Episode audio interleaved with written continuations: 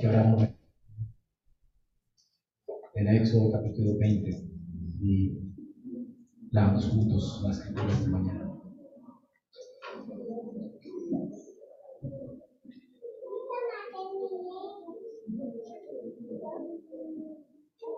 Éxodo capítulo 20, versículos del 1 al 17. Entonces Dios habló todas esas palabras diciendo, yo soy el Señor tu Dios que te saqué de la tierra de Egipto, de la casa de servidumbre.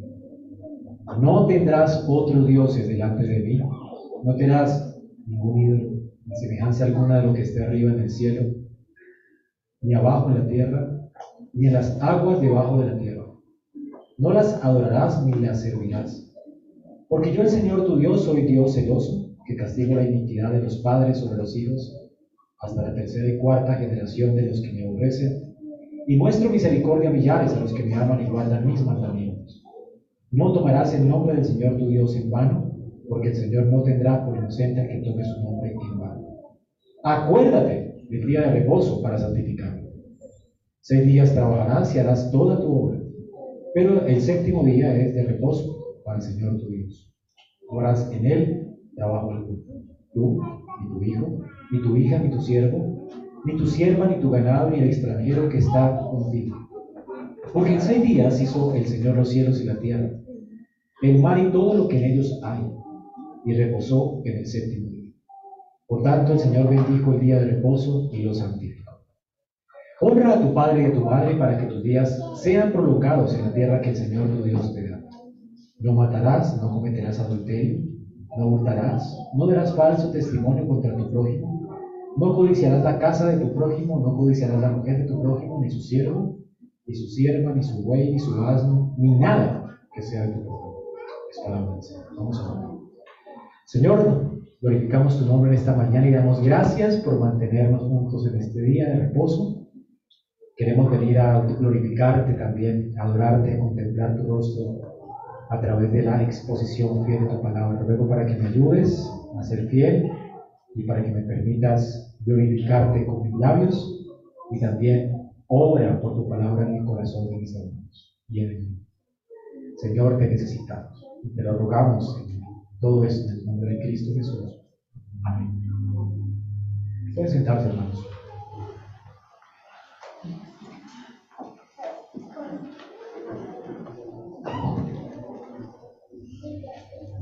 Una,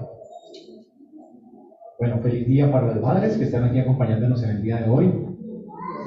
Realmente estamos agradecidos con Dios por sus vidas, su ejemplo, su sacrificio, que Dios las siga sosteniendo, sustentando.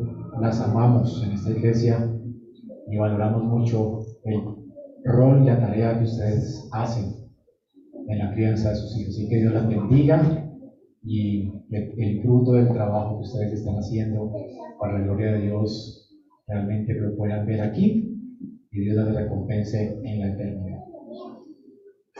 Bueno, amados, vamos a comenzar, en, bueno, vamos a, continuar más bien con nuestra serie de sermones expositivos sobre el libro de Éxodo.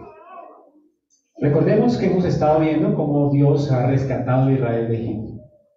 Dios redimió a Israel. Esta redención no fue solamente de la esclavitud de Egipto, fue una redención de sus pecados. Israel es el pueblo escogido de la iglesia del Antiguo Testamento. Sabemos que Dios redimió a Israel de sus pecados por el Cordero de Pascua. Ellos no murieron en la noche de Pascua. Dios les adopta para ser hijos suyos. Dios va a mudarse para estar con ellos les va a hacer una promesa de que Él va a estar con ellos para siempre. Él va a poner su tabernáculo, luego su templo, luego enviará a Cristo. Es para los judíos que vieron Cristo. Y de hecho nosotros, dice Pablo en Romanos 11, fuimos injertados en el judío. Nosotros somos el pueblo de Dios, hijos de Abraham, por medio de la fe. Así que la salvación viene de los judíos y nosotros vinimos a ser, siendo gentiles, herederos de esa salvación. Gracias a Dios, hermanos, Dios, por gracia, nos salvó y nos redimió también a nosotros y nos cuenta como parte de esas doce tribus de Israel. Así que Dios siempre ha tenido una sola iglesia, un solo pacto, el pacto de gracia. Dios entró en pacto con Israel. De manera de sombra, tipo, figura o sombra de lo que Cristo haría en la cruz del Calvario, Dios les da a los hijos de Israel un cordero de Pascua para que ellos vean y miren hacia adelante a lo que Cristo haría por ellos al morir en la cruz. El cordero de Pascua fue sacrificado por Israel, para que Israel no muriera. Ellos no murieron a causa de sus pecados, a causa del que otro murió o moriría por ellos en el futuro. Tanto ellos como nosotros somos redimidos, rescatados por Dios de la misma forma, por la fe en el Cordero de Dios, el único que quita el pecado del mundo. No hay forma de que Israel sea salvado por las obras, porque no hay debajo del cielo un nombre dado a los hombres en quien podamos ser salvos, sino en Jesucristo nuestro Señor. Solo en Cristo hay salvación desde el Antiguo Testamento. Ellos miraban a través de los sacrificios, las ofrendas del tabernáculo y el tabernáculo de Dios miraban hacia adelante a Cristo y nosotros, a través de lo que hacemos hoy, la palabra, los sacramentos, miramos hacia atrás. Pero tanto ellos como nosotros somos salvos y redimidos por el mismo Cordero de Dios. Así que Israel es el pueblo redimido de Dios.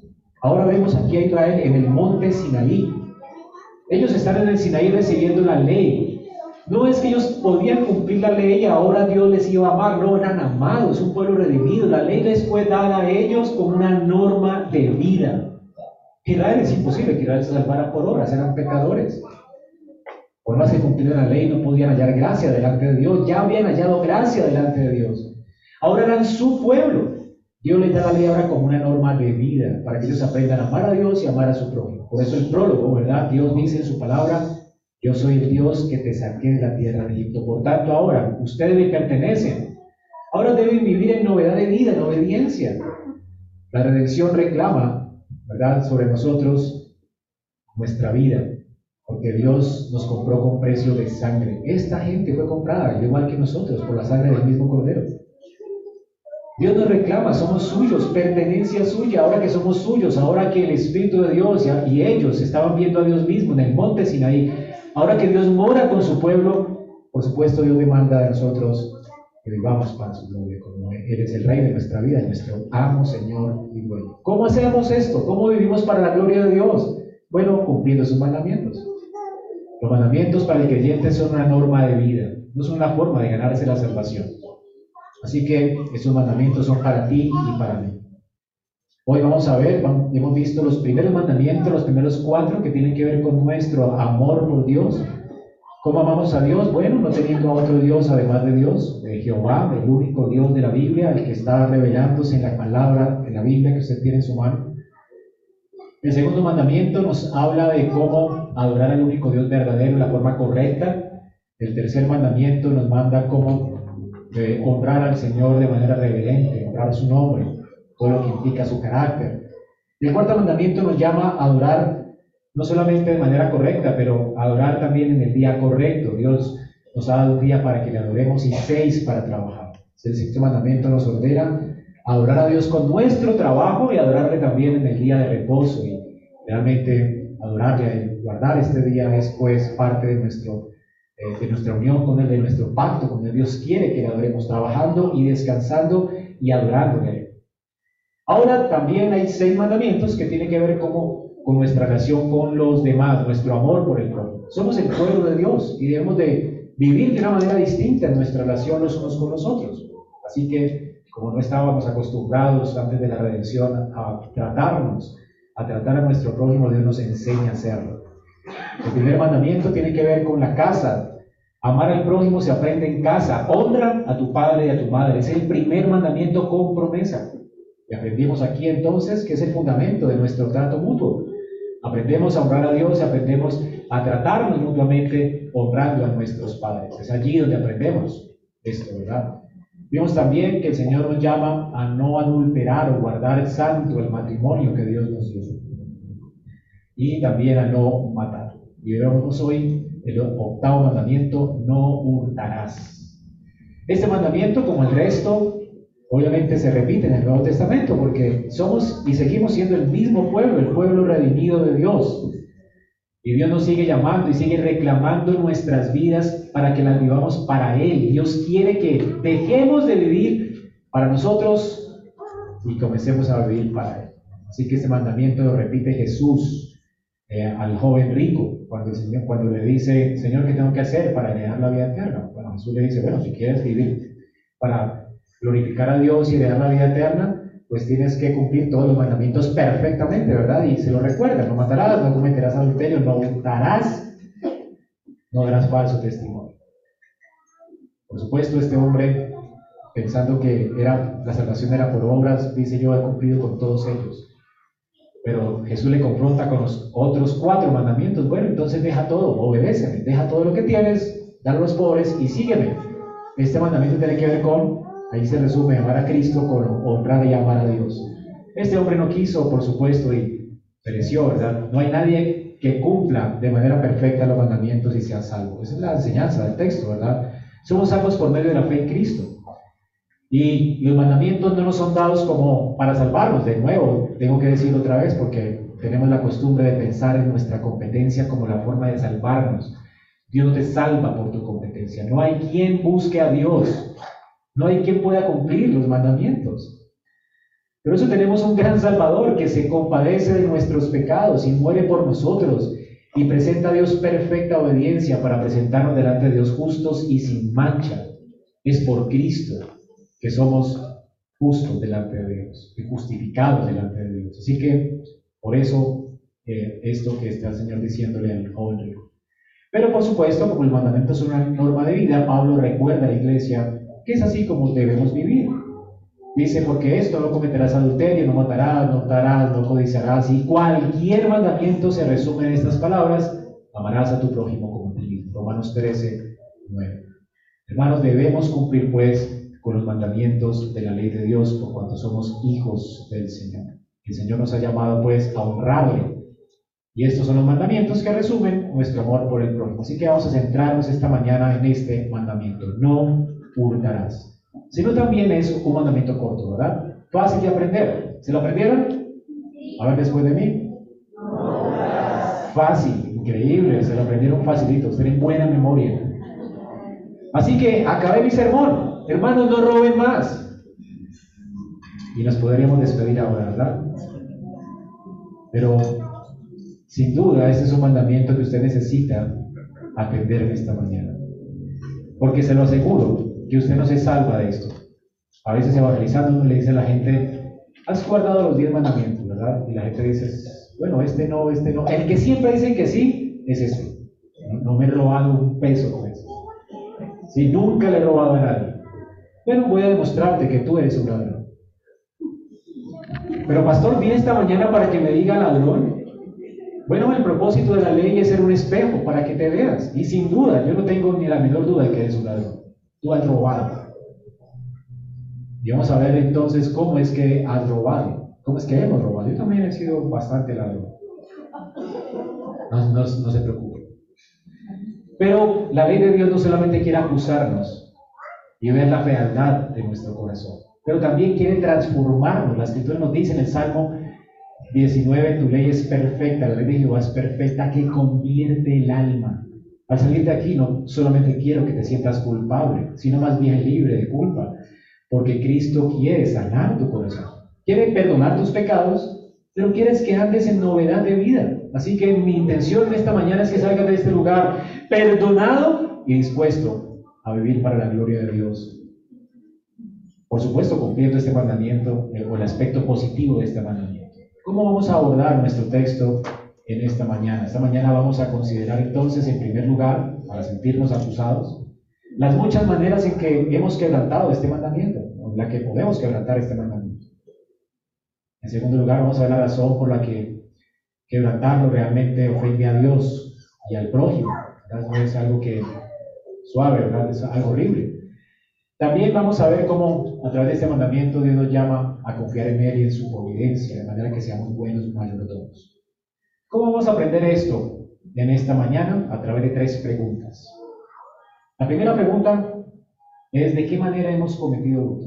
La segunda, ¿cómo arrepentirme del hurto? Y finalmente, ¿cómo puedo aprender a confiar en Dios y ser un buen mayordomo, mayordomo para no hurtar más? Entonces vamos a ver esas tres preguntas, a responder cada una de ellas, son los tres puntos que vamos a ver esta mañana. ¿De qué manera hemos cometido hurto? Es lo primero. ¿Qué dice la Biblia acerca de no robarás? Es fácil, pero a veces no nos sentimos acusados porque no entendemos de qué, es, de qué se trata el mandamiento. ¿Qué es lo que demanda Dios en el mandamiento? Esta semana estuvimos estudiando griego y algunos ya están muy experimentados en escuchar acerca de, los verbos, de, los complementos directos, circunstanciales, etc. ¿verdad? En una oración siempre hay un sujeto, un predicado y complementos. Complemento directo, complemento circunstancial, complemento indirecto, es decir, quién, qué, cuándo, cómo, dónde, por qué. Bueno, esas cosas son importantes dentro de la oración. En la oración que tenemos aquí tenemos un no rotundo y, una, y un verbo, pero no hay complementos. Y es extraño, ¿verdad? Porque, pero lo que no, lo que no dice el texto es muy importante. Noten aquí que no hay complemento circunstancial, no dice cuándo no robar, no dice, ¿verdad? ¿Qué quiere decir esto? Que no se nos permite robar nunca. O sea, lo que está omitiendo el texto es importante. No está diciendo a quién no robar. No, pues que el ladrón que roba ladrón, ¿verdad? es que el gobierno, ¿verdad? Roba mucho, así que robémosle los impuestos. No. A nadie. Ese es el punto. No hay complemento. No dice a quién no robar. Por supuesto, no puede robar a nadie. De ninguna manera, en ninguna circunstancia. Bueno, pero me puedo robar esto. Tal vez. No dice tampoco que, que no robar. ¿Notan? No puede robar nada, nunca, a nadie, de ninguna manera. Es lo primero que aprendemos en lo que no dice el texto. ¿Ok? Ahora vamos a aprender qué es lo que sí dice el texto. ¿Qué significa no robar en la Biblia? Bueno, la palabra allí usada, el verbo usado es ganar y puede ser traducido como robar, secuestrar, tomar cosas a escondidas, disimular para tomar lo que es de otro sin su consentimiento. Esas son las traducciones que tenemos en la escritura de ese mismo verbo. Ese mismo verbo se usa en todos estos contextos. Comencemos con el más difícil de todos y es el secuestro. Éxodo 21, 16 nos dice, y se traduce la misma palabra diciendo, el que secuestre a una persona, ya sea que la venda, venta de esclavos, o se halla en su poder, ciertamente como El verbo que se usa allí es el mismo, para no hurtar. Así que secuestrar es robar, el robo de personas, vender personas, esclavizar personas. Esto es lo que condena este mandamiento. Se nos prohíbe pues secuestrar personas. Ahora, ¿cuál es la idea? Piensa en esto. No digas, uy, no, este país, mejor dicho, todos, es un país bien secuestrado, ¿no? Aquí ya están hasta secuestrando para robar a la gente y extorsionarlos. Pero pregúntate a ti mismo, ¿qué de, de mí? Bueno, esto es un pecado. Y es un pecado que merece la muerte. Y la muerte eterna, de hecho. Dice que el que secuestra debe morir. Y bueno, va a ser habitual en las iglesias seguramente ver personas que se desmovilizan, han sido guerrilleros y han secuestrado personas. Bueno, han pecado, ellos merecerían el infierno y la muerte por causa de este pecado. Ese es el punto. ¿Has secuestrado? ¿Has participado en un secuestro? En segundo lugar, vemos aquí el engaño y el fraude la Biblia. Levítico 19:11 dice, no hurtarás ni engañarás. Como lo mismo, ¿verdad? Una que no se mientan los unos a los otros o no se engañen. Mentir, hurtar, engañar o ser fraudulento. Hacer fraude, ya saben lo que significa el paquete chileno, ¿no? Sí. O sea que hacer como alguna trampa para sacar ventaja de otra persona, el engaño. El Señor prohíbe esto y lo llama también hurto. ¿Ok? El saqueo. Vieron a esas personas entrando a los almacenes en medio de las protestas y sacando lo que pudieran. ¿Verdad? Esto es destrucción del bien público o privado, lo que sea. Y el saqueo. Y esto está prohibido en la Biblia. La escritura nos dice en Isaías 33.1, Dios condena, hay de ti que destruyes o que saqueas y no has sido saqueado. Y de aquel traidor que es traidor dice, cuando otros no actuaron con perfidia contra él, cuando termines de destruir serás destruir. Dios va a destruir.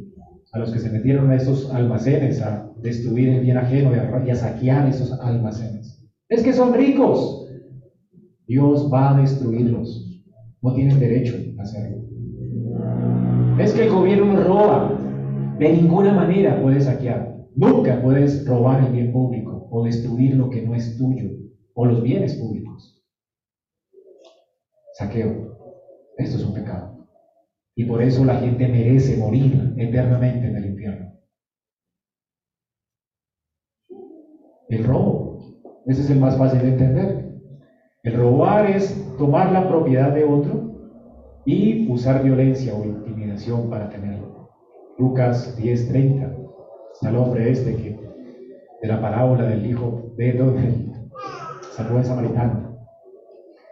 Dice que este, un hombre cayó en manos de salteadores, le despojaron, le dieron golpes y lo dejaron medio muerto. Esto es robo. Aquí entonces la idea es que alguien fue robado, atracado, ¿verdad? Y lo amedrentaron, lo golpearon y lo dejaron medio muerto.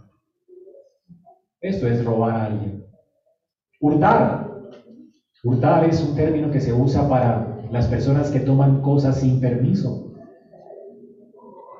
tomar algo prestado y no devolverlo, pedir prestado y no pagar, pedir el servicio de alguien, ¿verdad? Y decir, no, me quedó mal hecho, no le pago. Eso es robo. No retribuir a la gente justamente cuando te hacen un trabajo.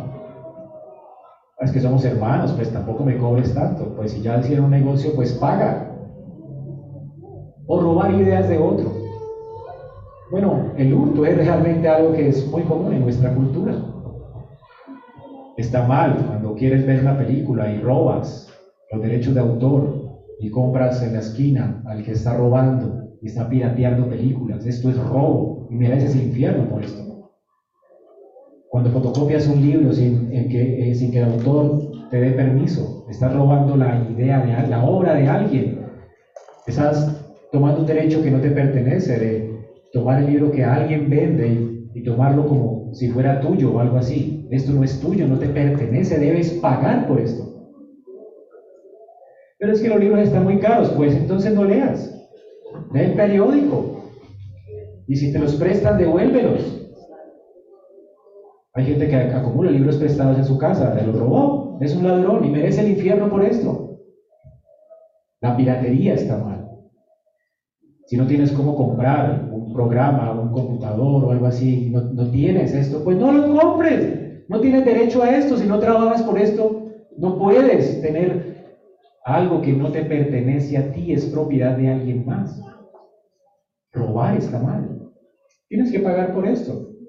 Si yo quiero ver películas, pues las rento. Ahora es muy fácil, ¿verdad? Puedes tener Spotify, puedes tener una cuenta en varias cosas. Pues, hay de todo para ver cosas que tú quieres. Puedes afiliarte a Amazon ilimitadamente, puedes leer lo que quieras. Ahora está disponible esto y le pagan los derechos de autor a los autores. Pero no tienen derecho a robar la propiedad de alguien. O el que hace trampa en un examen. Eso también es hurto. Está robando la idea del otro. La copia está mal. De hecho, te defrauda a ti mismo, te hace a ti más ignorante y defraudas al profesor, porque el profesor va a pensar que tú sabes mucho y que entendiste la lección. Y de hecho la evaluación en un colegio, en una universidad, es una evaluación para el profesor, no, tanto para el alumno. Yo cuando califico un examen sé cuánto me entendieron y me dan la oportunidad a mí de explicar mejor y ser mejor profesor. Y te estoy dando la oportunidad ti, si sacas una mala calificación, de entrenarte mejor y de que seas, no que seas mediocre. Así que no, no tienes por qué copiar, responde lo que sabes. Y si te enseñaron mal, el profesor tiene que asumir las consecuencias, ¿verdad? Y tendrá que otra vez repetir el año con el alumno, lo que sea, porque tiene que enseñarle bien. Y si no, el profesor es muy malo, ¿verdad? No me dedicaría a eso. Si mis alumnos sacan siempre, y si yo los corcho a todos, sería un perverso profesor. Me dedicaría a otra cosa. Pero si nadie me entiende, ¿para qué enseño? ¿Ok? Yo no enseño para, que para corchar a la gente, sino para que la gente crezca, ¿verdad? Se desarrolle. Esa es la tarea de un, profesor. Así que la escritura nos dice, no engañes, no engañes de ninguna manera, Éxodo 22, 21. No engañarás. El versículo, capítulo 6 de Levítico, Levítico 6 del 2 al 7. Es el engaño al prójimo. De hecho, cuando nos confían algo y lo despilfarramos o dejamos que se pierda, también esto es robo. Extorsión también es robo. Aquí varias palabras, ¿verdad? Eh, tomar de alguien prestado y no devolverlo también es robo. Entonces, estas cosas son las que la Biblia considera como hurto. Otra palabra importante, ¿no? Además del hurto, es la, eh, el hurto al, al fisco o la evasión de impuestos. Ahora leímos que al que honra, honra, que paguemos nuestros impuestos. Jesús también lo dijo en Marcos 12, den al César lo que es del César. Pero es que son muchos impuestos, pues cambia el país entonces, ahora tenemos la facilidad, ¿verdad? Vete a otro que no te cobren tantos impuestos. Pero si vives en este y hay tanto, pues págalos. Pero es que se los roban. ¿Qué dice el mandamiento? No hurtarás. No dice quién. ¿Ok? Pues el fisco cobra, pues paga. Dios se encargará de ellos y te lo roban. De hecho, es, un robo lo que hacen aquí en Colombia con nuestros impuestos. Y Dios va a juzgarlos, pero tú no tienes que ir al infierno con ellos, ¿verdad? Así que paga tus impuestos, no evadas impuestos. Tener el sistema cuando tienes trabajo, esto es robar también. Decirle el trabajo que estás enfermo para cobrar la incapacidad, esto es robar. En la pandemia muchos podían trabajar y no lo hicieron, ¿verdad? Y pusieron ahí la cara de, miren, mi gobierno. Esto es robar. Además le quitaste a otro que sí necesitaba, que estaba enfermo, el derecho de recibir algo que el gobierno tiene. Hay personas que hicieron esto, ¿verdad? Y recibieron dinero del gobierno como si eh, lo necesitaran. Si tú no lo necesitas, devuélvelo. Yo no necesito esto. y, hasta a me da pena, pero hasta pastores conozco que hicieron esto, ¿verdad? Me dijeron, pastor, mire, está dando plata para que vaya y llene este recibo solamente. Y a todos los pastores le están dando 400 mensuales. Increíble. Hermanos, de que gracias a Dios la iglesia ha seguido sosteniendo, antes estamos ayudando a la gente pobre. No necesitamos esta ayuda. Hermanos, esto es robo. Levítico 19:13. No le robes a tu prójimo. El salario del jordanero no de quedar contigo toda la noche hasta la mañana. ¿Fácil de entender? Si contratas a una empleada y quedaste con ella en pagarle diariamente, pues págale ese día. Si le pagas al otro día, le estás robando a esa persona. Si firmaste un contrato con alguien y tú eres el jefe y quedaste con él que los 15 y los 30 le pagas, y le pagas el 16 o el 17, le estás robando a esa persona un día de trabajo. No robes. La escritura dice aquí que le pagues al jordanero y no esperes hasta mañana para pagarle, paga. Y si no tienes plata, entonces no contrates a nadie, no contrates gente. Hay personas que viven al día de su salario. Y tal vez se alcance y no tenga que pagar ¿verdad? su arriendo. Tienes que pagar a tiempo. Si quedas con alguien, alguien te va a hacer un trabajo, pues piensa en la persona. Así no te lo pida, págale la mitad, págale después el resto. Pero paga. No te quedes con el dinero de la gente. Y más si es un hermano, ¿verdad? Y más si son de aquí afuera también, porque somos luz del mundo. Así que esto está mal. Malversación de fondos, tomar dinero de los bienes que le confían a uno y usarlos para beneficio personal Dice la Biblia, si alguien da, Éxodo 22, 7, si alguien da a su vecino dinero o cosas a guardar, y este hombre pues se descuida, se los hurtan, pues si encuentran al ladrón, el ladrón debe devolverlo y pagar el doble, y si no encuentran al ladrón, entonces deben investigar al que se le confió la plata. Posiblemente fue peculado y se gastó el dinero o se lo robó. El punto es que eso también es delito. Usar lo que se ha confiado a ti, ¿verdad? Lo que te han dado a ti para guardarlo y usarlo de una manera fraudulenta. Engañar a personas cuando tú haces transacciones comerciales también es robo. O sea, 12.7, a un mercader en cuyas manos hay balanza falsa y le gusta oprimir. Dios va a juzgar a estas personas. ¿Qué es balanza falsa? Que coloco algo de pesito por ahí en la balanza y el indicador lo acomodo o le hago un truco allí en la balanza digital para que las cosas pesen más.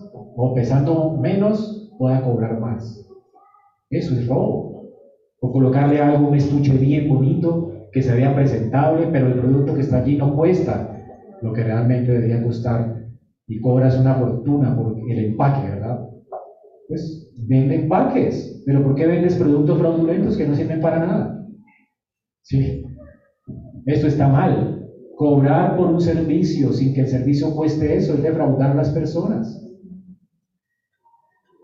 Amos 8.5. ¿Cuándo pasará la nueva, dicen los impíos, para vender el grano? ¿Cuándo se va a acabar este día para ir de nuevo a colocar un, eh, y aumentar el ciclo, ¿verdad? aumentar el precio y engañar con falsas balanzas? ¿Por qué tienes que aumentar los precios? Cobra justamente, proporcionalmente a lo que estás vendiendo. No defraudes. Esto es robo. Es robo también cuando eh, vendes algo que sabes que está dañado o está malo o aun cuando lo regalas.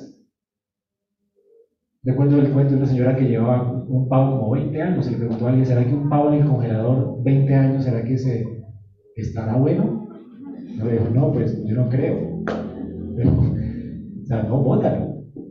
Dice, bueno, pues regalémoslo a la iglesia. Eso también está dañando a otros, ¿verdad?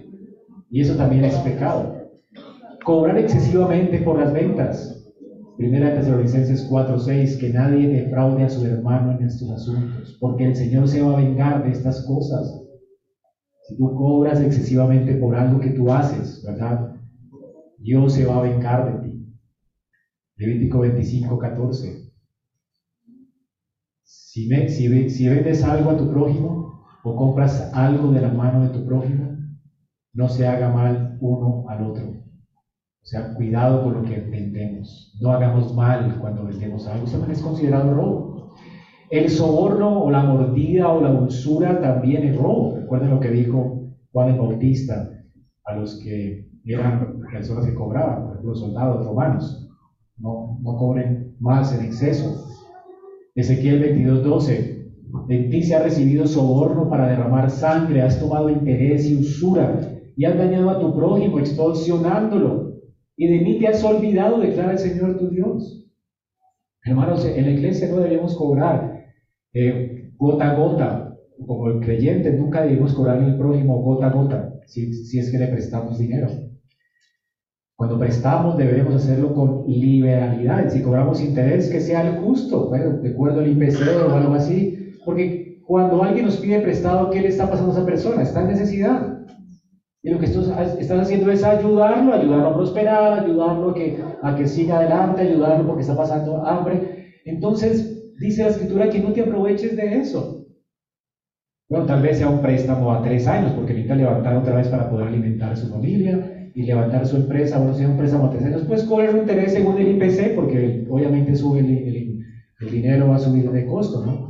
Entonces, cobra lo justo, pero no co cobres gota a gota como si, ¿verdad?, estuvieras aprovechándote de la necesidad de los demás para ganar tú. Si otro te necesita, ayúdale. Ese es el propósito de la escritura. Es lo que dice la escritura en Deuteronomio 15:8. Abrirás a tu prójimo la mano libremente y en efecto le prestarás lo que necesite. Le prestarás, no usura. Levítico 25:35.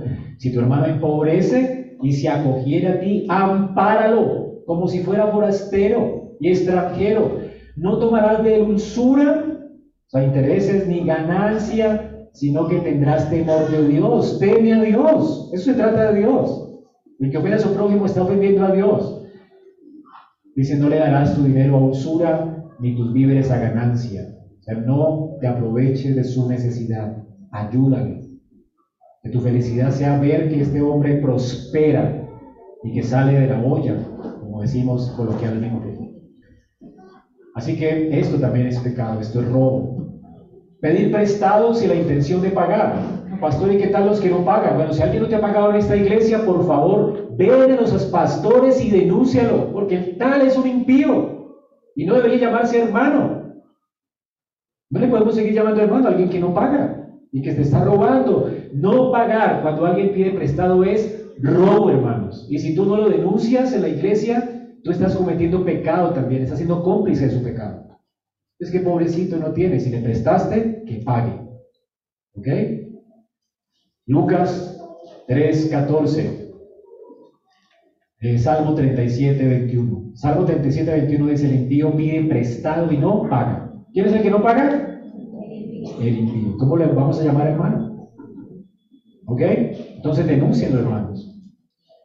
Hay que, es bueno prestar, pero hay que pagar. Entonces, ¿qué le dice el profeta a la mujer que tenía escasez en su casa cuando se le multiplicó el aceite? Entonces fue a ella y le dijo el hombre de Dios, ve, vende el aceite y paga tus deudas y tú y tus hijos vivan de las cosas que queden. Dios nos provee, cuando Dios nos provee, bueno pagar que debemos. ¿Verdad? Entonces hay que hacer ajustes para pagar. Otra, otra manera de robar es sustraer el dinero de las ofrendas de la iglesia, como lo hacía Judas y el Iscariote. Juan 12:6 dice que este hombre no se preocupaba por los pobres, según el comentario de Juan, era un ladrón, teniendo la bolsa de dinero, sustraía de lo que se echaba en ella. Esto es un terrible robo, ¿verdad? Robar las arcas de la iglesia y usarlas para lo que no es. Dios nos dio las arcas de la iglesia, ¿verdad? ¿Para qué? El Evangelio prospere, para sostener a los que trabajan del Evangelio y vivan dignamente, para ayudar a los huérfanos y viudas. No podemos pues sacar y sustraer del dinero. Y eso es importante porque aquí también hay ladrones, en la iglesia se han robado, por eso tenemos candaditos en la... tristemente, ¿no? Roban también los diezmos del alcohol. Así que Juan Calvino dijo, no solo son ladrones los que buscan a escondida la propiedad ajena, sino también los que buscan lucrarse con la pérdida ajena. Acumulan riquezas por prácticas ilícitas y se dedican más a su beneficio personal que a la generosidad. Dice que recordemos que si adquirimos dinero o posesiones de nuestros vecinos motivados por el deseo de engañarles o dañarles, esto debe ser considerado robo. Y Lutero dice que el octavo mandamiento siempre que nos aprovechemos de nuestro prójimo en cualquier trato que resulte una pérdida para él es robo. Hay muchas formas también, por ejemplo, sé que hay muchos ladrones también y todavía practican el robo en la iglesia porque dañan cosas y no dicen que la dañaron. Este, este, te está robando, está dañando el bien privado, el bien, de alguien, de tu iglesia, y te vas sin pagarlo. Tú tienes que pagar lo que dañas. ¿Sabes que la iglesia tiene plata? Hermanos, todos los daños que hemos pagado, porque se los han robado. ¿Sabes cuánto le cuesta eso a la iglesia? Dejar la llave abierta y desperdiciar los bienes que no son tuyos. Eso es mala administración estás robando a la iglesia, estás robando a Dios. Así que si tú has sido, confiesa el pecado y paga. Varias cosas se han dañado y se van sin pagarlas. Es que mi hijo no tiene con qué pagar. Bueno, paga lo que tu hijo daña, o si no, ponle cuidado. Pero no te robes los bienes de la iglesia. Esto es robo, hermanos. Así que si tú has pagado, perdón, si tú has robado de esta manera, tienes que saber lo que la Biblia dice del hurto. El hurto es castigado por Dios con la muerte. ¿Se acuerdan acá? Lo sacaron, todo el pueblo lo apedreó como una muestra de que Dios se toma en serio ese pecado. Ya vimos las muchas formas de robo. La pregunta es, ¿eres un ladrón?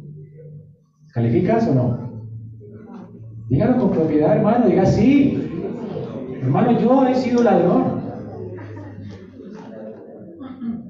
Si tú eres un gran ladrón, tú tienes un gran salvador. El que reconoce sus pecados y se aparta, alcanzará misericordia. Ahora, el hurto es un pecado en contra de Dios y de su soberanía. ¿Sabes qué es el hurto? Incredulidad. Tú estás desconfiando que Dios te va a proveer a ti, por eso roba lo que no es tuyo. Tú estás desconfiando en la provisión de Dios y por eso evitas no pagar. Porque quieres atesorar para ti. Por eso dañas y no pagas, te quedas con las cosas porque piensas que Dios no te las puede proveer a ti. Entonces el robo es un asunto del corazón. El corazón del hombre es el motor que mueve los deseos del hombre y entonces La escritura nos dice que es del corazón que salen los hurtos también. ¿Qué es lo que deseamos? El bien del prójimo, por la codicia del corazón, por la falta de contentamiento en nuestro corazón, porque desconfiamos de Dios, por esa creencia de que Dios no puede sostenernos, es por eso que robamos, hermanos. Es que Dios no puede proveernos este programa, entonces lo pirateamos. Es que Dios no puede proveerme para disfrutar de este libro, entonces lo pirateo. Es que Dios no me puede dar sabiduría para poder yo aprender, entonces me robo las ideas de otro, hago plagio. ¿Por qué?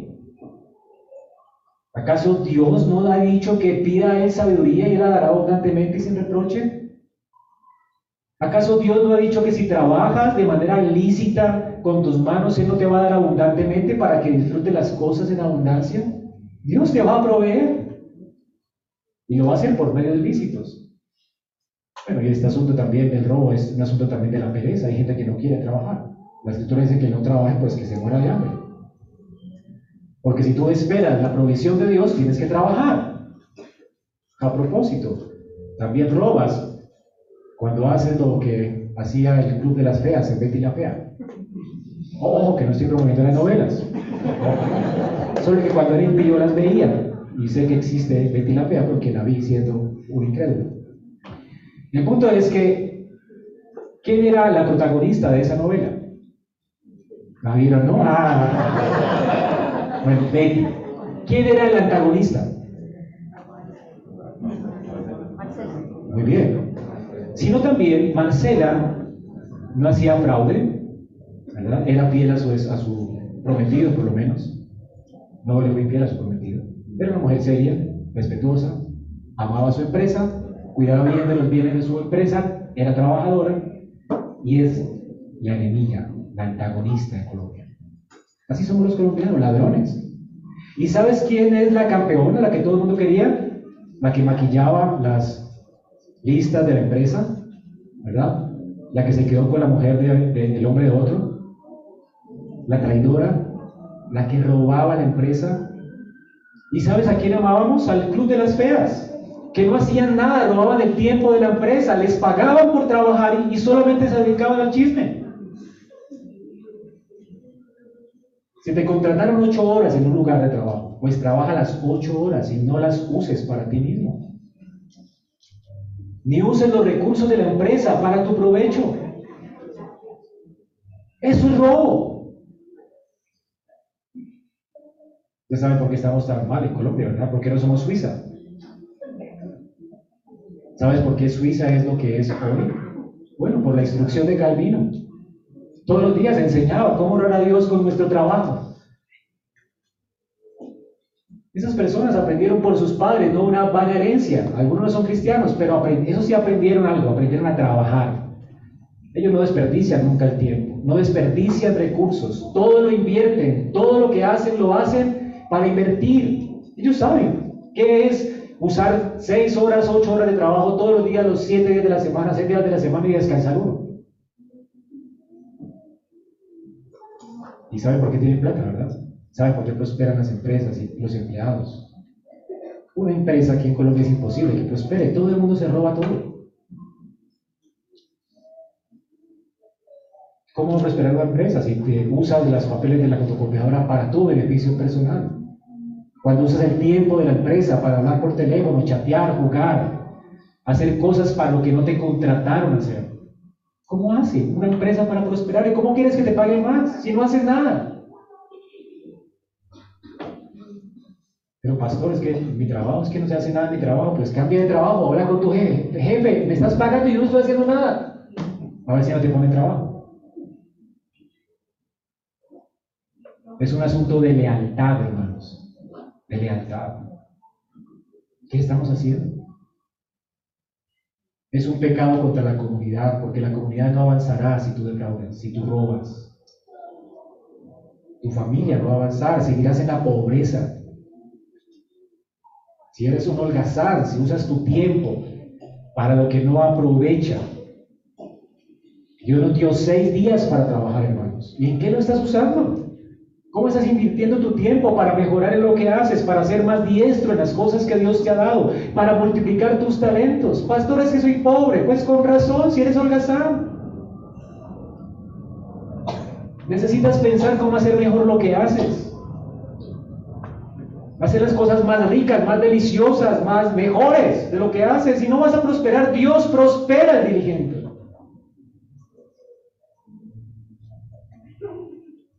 Entonces, es un pecado contra Dios, contra la comunidad, y es un pecado contra ti, de. El que no trabaja, el que no. ¿Estás esperando la redistribución de los bienes? De nuestro futuro presidente o de los que van a quedar. Mendigar. Es lo que estás esperando, qué tristeza, ¿verdad? Arrepiéntete, si esa es tu mentalidad. Dios no nos da las cosas para que vivamos para ser mendigos. El asistencialismo, hermano, no es de Dios. Si tú puedes trabajar, trabaja y gánate las cosas con tu trabajo. Y no robes los de otro. La distribución, de hecho, de los bienes es robo. ¿Cómo quitarle a alguien lo que ha ganado con su trabajo para dárselo a otro? Eso es robar. Así que tienes que entender esto. Primera de Corintios 6:10. Ni los ladrones, ni los avaros, ni los borrachos, ni los que estafan heredarán el reino de los cielos. ¿Has considerado tu vida esta mañana? Ahora, ¿qué hacemos? ¿Cómo podemos arrepentirnos del hurto? Hermanos, en Cristo hay esperanza. Tú puedes ser el peor ladrón. Tú hoy puedes confesar tu pecado y apartarte y alcanzarás misericordia. ¿Cómo arrepentirte del hurto? La escritura nos dice, hermanos, primero que debemos arrepentirnos de lo que hay en nuestro corazón. Tienes que arrepentirte de tu corazón codicioso y rogar a Dios que te convierta como lo hizo con Saqueo. Que te convierta de, tu egocentrismo, porque Saqueo extorsionaba a las personas y cobraba más de lo que podía cobrar con sus impuestos. Porque era un avaricioso, alguien centrado en sí mismo. Este hombre se arrepintió de sus pecados, de la gracia de Dios en Jesucristo. Y sabes, pidió perdón públicamente, reconoció que era un ladrón. Y entonces comenzó a devolver a, que, a los que podía devolverle lo que había robado. Y comenzó a ser generoso con sus bienes. Esto es arrepentimiento. Tú necesitas confesar tus pecados a Dios y a los hombres. Pastor, le he robado tanta gente, como alguien me dijo que estaba arrepentido de su Le he robado, he atracado mucha gente. ¿Cómo hago ahora para devolvérselo? Bueno, a los que conozcas. Comienza con los que conoces. Y, y ruega a Dios perdón, pero restituye a las personas que ha robado, por lo menos confiesa. El que confiesa sus pecados alcanzará misericordia. Pídele perdón a Dios por tus hurtos. Devuelve los libros que has prestado. Devuelve la plata que no has pagado. Devuelve, paga. Eso es arrepentimiento. Arrepentimiento es dejar de hacer lo malo y comenzar a hacer bueno. Dios demanda arrepentimiento. Lucas 23:42 nos relata esta maravillosa historia de cuando Jesús estaba en la cruz del Calvario. Y a su derecha había un ladrón y a su izquierda otro ladrón. Jesucristo fue colgado en medio de dos ladrones. ¿Y sabes cuál es la esperanza para ti, ladrón? Que un ladrón fue justificado por Cristo y el otro fue limpiado. ¿Sabes qué hizo la diferencia? La fe. El uno reconoció que Cristo era el Señor. Él le dijo, Señor, acuérdate de mí cuando estés en tu reino. ¿Qué reconoció este hombre? Reconoció que él era un pecador, que estaba allí porque lo merecía, era un ladrón, y que el que estaba allí colgando en la cruz fue santo y perfecto y no lo merecía, él era el rey de los cielos que descendió a este mundo a vivir de una manera perfecta y que en Él solamente hay esperanza para que alguien pueda presentarse delante de Dios perfecto. Y que el que estaba muriendo en la cruz estaba muriendo por Él, para que Él no muriera. Y por eso le estaba diciendo, Señor, compadécete de este pecador, acuérdate de mí. Le estaba entregando su vida a Cristo antes de morir. Tú tienes que esperar antes de morir. Tú que has robado, Tú necesitas arrepentirte de tu pecado hoy como este hombre y confiar que Cristo perdona. Cristo murió por el ladrón. ¿Tú crees que Dios no se toma en serio el pecado? Se toma tan en serio el robo que Cristo murió para salvar al ladrón. El ladrón merece la muerte y la condenación eterna. La ira de Dios merece ser derramada sobre el ladrón. Pero Cristo fue a la cruz y la ira de Dios fue derramada sobre él para que el ladrón arrepentido no muera. La fe hará la diferencia. Arrepiéntete de tu maldad hoy. Pon tu confianza en Cristo y comienza a vivir en novedad de vida. Esto nos lleva a nuestro último punto. ¿Sabes? ¿Cómo puedo aprender a confiar en Dios y ser un buen mayordomo? ¿Cómo puedo andar en novedad de vida? La escritura, hermano, no solamente nos dice el que robe, que no robe más. De hecho, no tienes que robar más. Tú no tienes que volver a tu antigua vida. La Biblia dice, ustedes eran estas cosas, eran ladrones, eran. Ser ladrón no debe ser lo que te define ahora que pones tu confianza en Cristo. Lo que te define ahora es que eres pueblo de Dios, real sacerdocio, amado, heredero. Tú no necesitas robar, de hecho.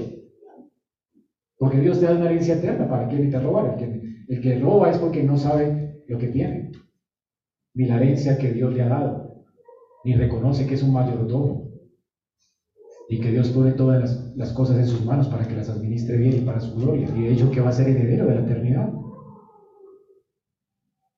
Así que Hermano, obedecer este mandamiento eh, implica arrepentimiento, pero también fe. Arrepentimiento es dejar el pecado, confesar nuestros pecados, dejar nuestra confianza en Cristo, confiar en que Él perdona, ser libre de culpa porque Dios nos ha librado de la culpa y condenación del infierno a causa de que Cristo padeció la muerte por nosotros. Pero también la escritura demanda de nosotros fe. Si nos quedamos acá, posiblemente no seas creyente. El creyente es convertido. La Biblia dice que andemos en novedad de vida. Un verdadero creyente no roba más, pero no solamente se queda quieto sin robar, es que no le roba a nadie un peso. Pero es un vago que no trabaja, ¿verdad? Pues un hombre más tacaño que no le da a nadie nada. Pues, eso no es un creyente. Un creyente ahora luce diferente y luce el aspecto positivo del mandamiento. El mandamiento dice no robarás. Pero el mandamiento nos ordena entonces trabajar para obtener de Dios lo que necesitamos para vivir. Y el mandamiento implica también que en lugar de quitarle y sustraer el bien ajeno, vamos a ser generosos para dar a las personas que tienen necesidad. ¿Ves esto? ¿Cómo luce el que roba? Tacaño, egocéntrico, avaricioso, centrado en sí mismo, todo lo quiere para él esta persona arrepentida ahora confía a Cristo su vida, le entrega todo a Él, todo está en sus manos, Él sabe que nada le pertenece, que todo es de Cristo, Él le pertenece a Cristo, que ha sido comprado con precio. Ahora, ¿cómo luce esta persona? Como una persona gentil, amable, generosa con las personas, no centrada en sí misma, está pensando siempre cómo beneficiar a otros, cómo ayudar a su empresa, cómo ayudar a otros, cómo hacer las cosas bien para la gloria de Dios. No quiere retener porque está contento con lo que Dios le ha dado, está feliz con la herencia que Dios le ha dado a él en la eternidad. Sabe que tiene tesoros en el cielo y está acumulando tesoros en el cielo, que sabe que nada se va a corromper, esas cosas no van a perecer. Eso no le cuesta dar, ¿verdad? Porque está dando de lo que Dios le da. Y entiende que es la forma de administrar bien sus recursos. Hablo de cómo luce una persona, porque es lo que Pablo manda en la palabra de Dios. Despojarse del nuevo hombre, que está viciado con sus hechos, y vestirse del nuevo hombre, que anda novedad de vida. Pablo ilustra esto con un vestido, con lucir un vestido.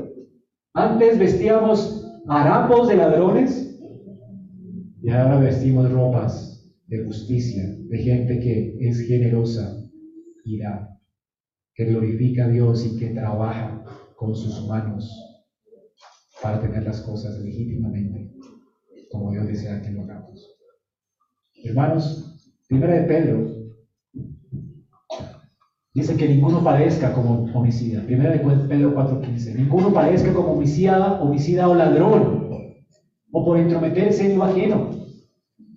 El Señor nos rescata y nos llama a no entrometernos, a no robar más. Pero además, Efesios 4, 28, subrayalo en su Biblia. Aquí está el cuid del asunto. El que roba, no robe más. Listo, deja de hacer lo malo, pero ahora comience a hacer lo bueno, a lucir bien. ¿Cómo luce alguien que no es ladrón? Alguien que no es ladrón trabaja haciendo con sus manos lo que es bueno, honorable. Aquí habla de trabajos lícitos. Hay que dejar trabajos ilícitos. ¿Y cuál es el propósito del trabajo? Retener. Porque bueno, hablamos de la, redistribución de las riquezas, ¿verdad? Que es robo. Pero también es un ladrón aquel que las acumula para sí, como el capitalista. Y tanto el capitalismo como el comunismo o socialismo es impío, es algo impío. El, el comunista dice que redistribuir lo que tienen otros para dárselo a otros, robo, ¿verdad? El otro dice, tengo que atesorar para mí. Es robo porque nada te pertenece a ti, es el asunto. Hermanos, Primera de Corintios 6, 19 dice, ¿ustedes no saben que no se pertenecen a sí mismos? ¿No saben eso? ¿Sabes quién te compró con precio?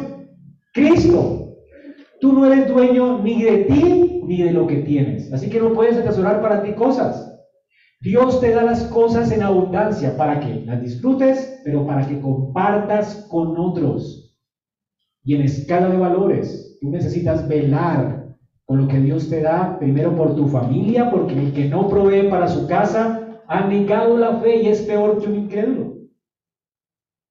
Así como se ve un ladrón antes de ser cristiano. Alguien que recibe el salario y dice, ¿cómo me lo tomo? ¿Me lo veo? cómo apuesto a la lotería para ver si roba a otros y entonces me gano la lotería yo. Porque la lotería es robo, ¿verdad? Está robando a otros para ganar tú. Es lo que esperas, ¿verdad? Que lo que otros han dado, tú te lo quedes. Esa persona se convierte en el robo y ahora recibe el salario y piensa, mi casa necesita alimento, vestido. Necesitamos mejorar las instalaciones del techo, hay goteras en la casa. Y esa casa prospera. Este hombre está dedicado a guardar su familia, proveer a su hogar, darle mejores cosas para que su esposa trabaje en casa, proveer mejores cosas para que sus hijos estudien y, puedan generar también riqueza. Y por supuesto, es un hombre que le enseña a trabajar a sus hijos desde pequeños. El trabajo es una obligación de todos nosotros, no solamente de los adultos. Los niños también tienen que aprender a, hacer cosas en la casa es que usted dedicas a estudiar, hijo, ¿no? También hay que trabajar. Lo que me enseñaron desde chiquito, 12 años, yo estaba en la carnicería de mi papá empacando carne. Es horrible estar desocupado. Yo hasta me sentía mal descansando a veces, ¿verdad? Pero también es pecado. Pero el punto es que hay que trabajar. ¿Qué haces con tus hijos? ¿Cómo les estás enseñando el valor del trabajo? Es la forma en que Dios va a proveer para ti. ¿Quieres que tu hijo sea pobre? Ponlo a estudiar nomás, tú única no, tiende a la cama, mijito. Tranquilo, pobrecito, está en vacaciones, ¿verdad? Para eso tiene un día de reposo cada ocho días. Para que no haga tareas y adore al Señor y, descanse. Pero tiene seis para que haga su cama, le ayude a la, mamá a cocinar, para que trabaje. O sea, es una fuerza laboral en la casa. Y además tiene que estudiar. Yo tengo que estudiar y trabajar. ¿Ok? ¿O no? si no trabajo, Mi, casa no come. Entonces hay que mejorar nuestros, nuestro intelecto, pero hay que trabajar con nuestras manos. Esto es lo que el Señor nos, nos llama a hacer, hermanos. Entonces es un hombre que se procura, por, se procura sostener su casa primeramente, luego entonces procura sostener la iglesia, porque sabe que el, el recurso de él es importante para que el reino de los cielos avance, y Dios nos enseñó el diezmo para que aprendamos a ser generosos. No es que sea una obligación dar el diezmo, puedes dar si quieres el 50%, si es que eres más rico, pero el punto es que eso no es una obligación, es un, un privilegio que Dios nos está dando para el avance de su reino, poder ofrendar para el avance de su reino, para sostener pastores que vivan dignamente y se dediquen a enseñarnos la palabra de Dios. Eso es un privilegio que Dios te está dando a ti. Y luego están los de afuera o los que tienen necesidad y necesitan, ¿verdad? Que tú también les des para que salgan de su pobreza. Y además hay que dar con sabiduría.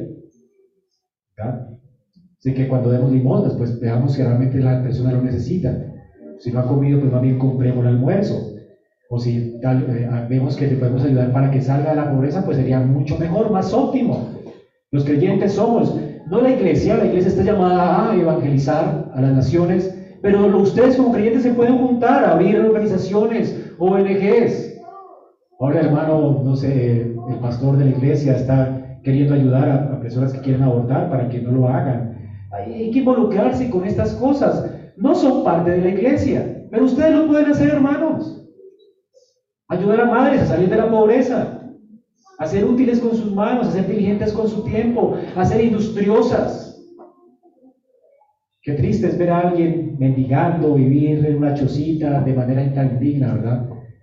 Oliendo mal, no sé, ayudar, dignificar. Las personas son creadas imagen de Dios y como personas creyentes podemos, ¿verdad? Mejorar la calidad de vida de las personas que nos rodean. Y deberíamos hacerlo. ¿Qué estás pensando hacer en tu jubilación, lo que sea? ¿Qué vas a hacer con tu vida hasta que mueras? ¿Sabes?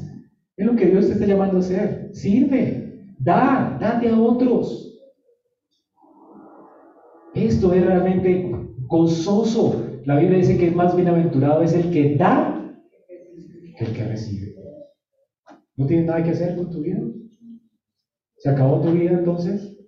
Qué tristeza, ¿verdad? Dios te está dando a ti todos los días 24 horas para que las vivas para su gloria y para el beneficio de otros. Así que agradecen a Dios por el, tiempo que te da y los recursos que te da y sé un buen mayordomo, porque Dios te pedirá cuentas.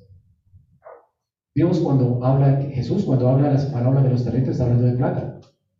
Dios te ha confiado a ti un recurso, tal vez te dio un talento. ¿Qué has hecho con él? ¿Lo, estás escondiendo? ¿No es mejor hacerlo producir, verdad, para ganar otro más? O como el que tenía cinco y le dio diez más. Señor, aquí está lo que me diste, es tuyo te lo multipliqué. Está hablando de plata. Dios quiere que prosperes. Está mal que no prosperemos en la iglesia. Lo que está mal en las iglesias es la prosperidad y que solamente el pastor prospera. Y todos esperan que la plata le llegue del cielo, ¿verdad? Se siembran en la iglesia. Eso está mal en la iglesia de la prosperidad. Dios quiere que todos en la iglesia prosperen. Y si toda la iglesia prospera, el pastor debería prosperar. Pero el pastor no puede prosperar si la iglesia no prospera. Hay una iglesia pobre, pues el pastor tiene que ser pobre, pues, por supuesto. Pero está mal si vemos una iglesia de la prosperidad donde el pastor prospera y los demás son pobres. Esto es absurdo, raro. El tipo está robando, por supuesto que está robando. ¿Ok? Hermanos, el deseo de Juan para la iglesia es, yo quiero que prosperes en todo, como prospera tu alma. Y esto no va a ocurrir si tú no andas en novedad de vida. Vive para la gloria de Dios. Sal de aquí. No robes más. Trabaja, haz con tus manos lo que es bueno. Glorifica a Dios con tus bienes. Da a otros. Sé otra persona.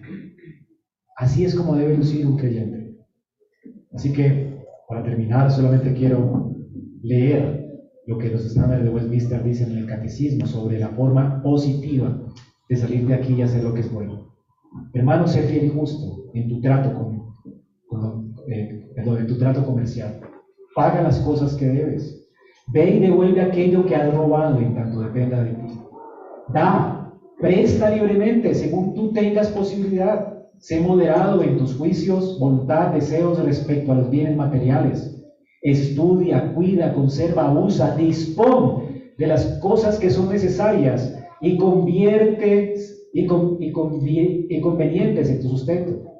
Cumple con tu llamado legítimo y sé diligente en él. Evita pleitos y finanzas innecesarias. Finalmente, esfuérzate por todos los medios justos y legítimos para procurar preservar y promover la riqueza y el estado exterior de los demás y el tuyo. Dios no quiere que tú seas pobre. Sé diligente, glorifica a Dios y Dios va a prosperar los hermanos. Vamos a orar.